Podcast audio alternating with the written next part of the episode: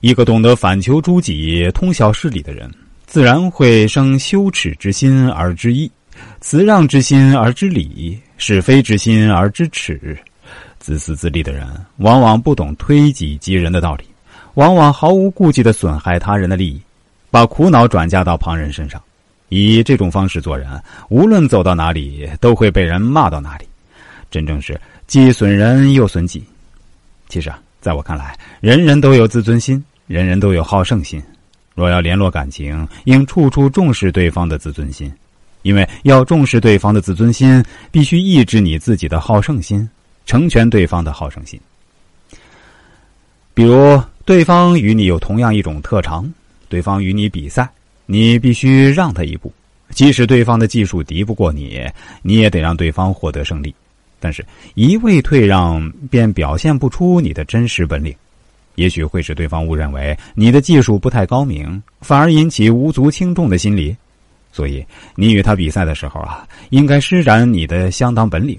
先造成一个弑君之势，使对方知道你不是一个弱者；进一步再施小计，把他逼得很紧，使他神情紧张，才知道你是个能手；再一步，故意留个破绽，让他突转而出，从劣势转为军事，从军事转为优势，结果把最后的胜利让与对方。对方得到这个胜利，不但费过许多心力，而且危而复安，面子上自然好看。精神一定十分愉快，对你也有敬佩之心。不过，安排破绽必须十分自然，千万不要让对方明白这是你故意使他胜利，否则便觉得你是虚伪。所面临的难题是：起初你还能以理智自持，比赛到后来，感情一时冲动，好胜心勃发，不肯再做让步，也是常有的事儿。或者在有意无意之间啊，无论在神情上、在语气上、在举止上，不免流露出故意让步的意思，那就白费心机了。常常有些人无理争三分，得理不让人，小鸡肚肠；相反，有些人真理在握，不卑不亢，得理也让人三分，显得绰约柔顺，君子风度。前者往往是生活中的不安定因素。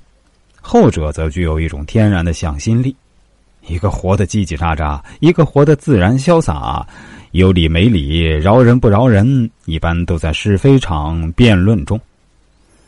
如是重大或者是重要的是非问题，自然应当不失原则的论个青红皂白，甚至为追求真理而献身。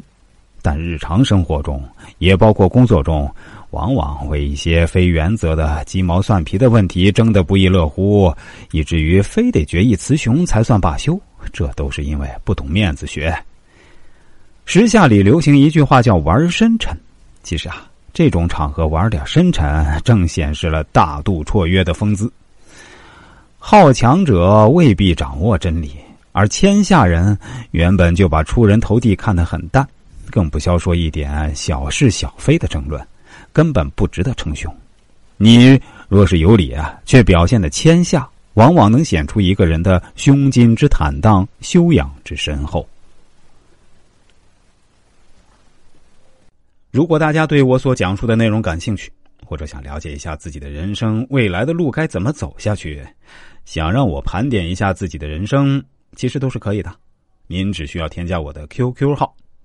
幺三七五幺七七幺八三啊，这是一个十位数的 QQ 号码。